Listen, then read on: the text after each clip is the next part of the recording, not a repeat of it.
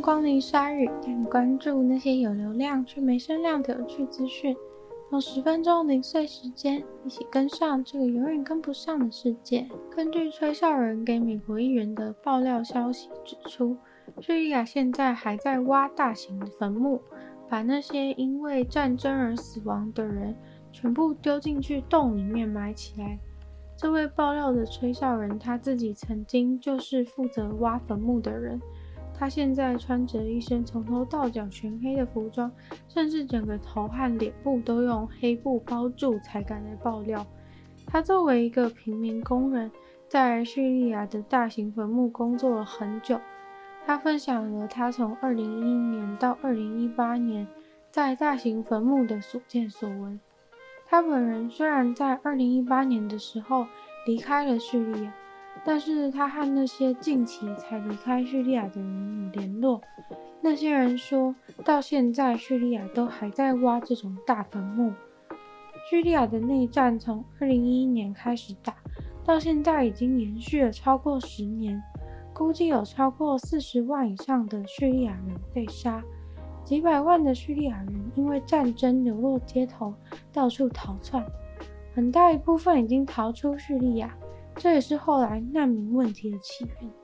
在战争开始之前，这些挖坟墓的人都是普通的行政人员，但是2011年的时候，他们突然被情报单位叫去做事。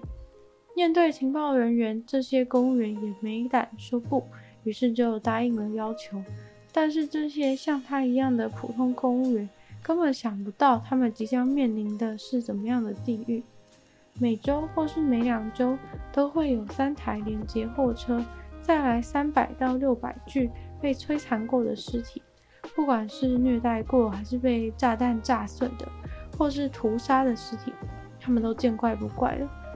每两周还会有四辆皮卡车。载着三十到四十具在监狱被杀死的平民尸体过来，而他们的工作就是负责挖个大洞，把死人全部都丢进去处理掉。曾经有一次，连接货车把人从车上吊丢下来的时候，竟然里面的人动了一下，把所有挖坟墓的人都吓死了。卡车里面堆叠的尸体当中，竟然还有活人。这时候，有个同事看到这个画面，不禁哭了起来。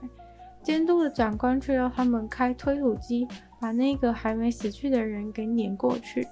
只要你对指令怀疑一秒钟，下一个被碾过去的就是你。所以他们只好狠下心来踩油门，杀了那个人。而那位流下眼泪的同事，他们就再也没有见过他了。微软这周把最终版本的 Windows 11更新了，但是没想到竟然意外的让那些他们官方说不支援的旧电脑都更新了。Twitter 和 Reddit 的使用者马上就发现官方出错，不小心把更新权限开放给那些他们没打算支援的旧电脑，造成好多 Windows 的用户成功的把旧电脑给更新了。明明这次微软把 Windows 11的硬体需求提高了很多，官方表示需要 Intel 8或是 AMD 的 Zen 2以上的 CPU 才可以。这个规范让几百万台不同机种的电脑都被这次的更新排除在外。这次的失误造成很多不该更新的电脑得到了更新的机会。要是他们更新后使用都没什么问题的话，之前微软饱受争议的更新政策，又会再次的被用放大镜检视。虽然把 Windows 11另外用别的方式安装在不支援更新的电脑上，也没有那么困难，但是这个失误还真的是非常非常的丢脸。微软后来意识到这个意外，并说要认真的调查。如果你是不支援的电脑不小心更新了 Windows 11的话，遇到问题或是不顺的状况，还是可以顺利退回去 Windows 10，没有关系。先前的鲨语有讲过，伊拉克的极端气候、干旱的问题导致一些遗迹被破坏。又在连续好几个月的干旱之后，一个三千四百年前的古城市竟然就从伊拉克的保留区再次出现。德国和库德族的考古学家在水位急速下降以后，找到了美索不达米亚平原上古老的国家米坦尼帝国的城市遗迹。过去，这个国家是建立在底格里斯河的河岸边上。这个城市遗迹是米坦尼帝国的核心地区重要城市。米坦尼帝国大约是存在于西元前一五五零年到一三五零年左右。考古学家对于那些用土制砖块的墙保存状态竟然可以如此良好，感到非常的惊讶。因为这些墙在墨索大坝完工以后就泡在水里四十年的时间，而这个古城市的毁灭似乎是因为西元前一三五零年的时候发生了一场地震。他们发现城市上半部的墙都是被地震震垮的。震碎倒下之后，整个建筑物就被埋在废墟当中。伊拉克的南方在严重的干旱当中，除了缺乏降雨之外，糟糕的资源管理也导致当地严重缺水。而位于库德族区域内的这个墨索大坝保留区，现在正面临全国最严峻的缺水状况。今年稍早，政府就因为怕作物枯死，所以把这个大坝里面很多的水。都拿来灌溉，于是大坝的水位就快速的下降，这个青铜器的古城就浮出来了。考古学家都兴奋的想要赶快去挖掘，政府和居民都希望水位回升的快一点，不然他们就没水可以用。但要是水位升回来的话，考古学家就没办法继续挖了。那个时候也是因为伊拉克连续干旱了好几个月。在二零一八年的时候，米坦尼的遗迹有进行开挖过。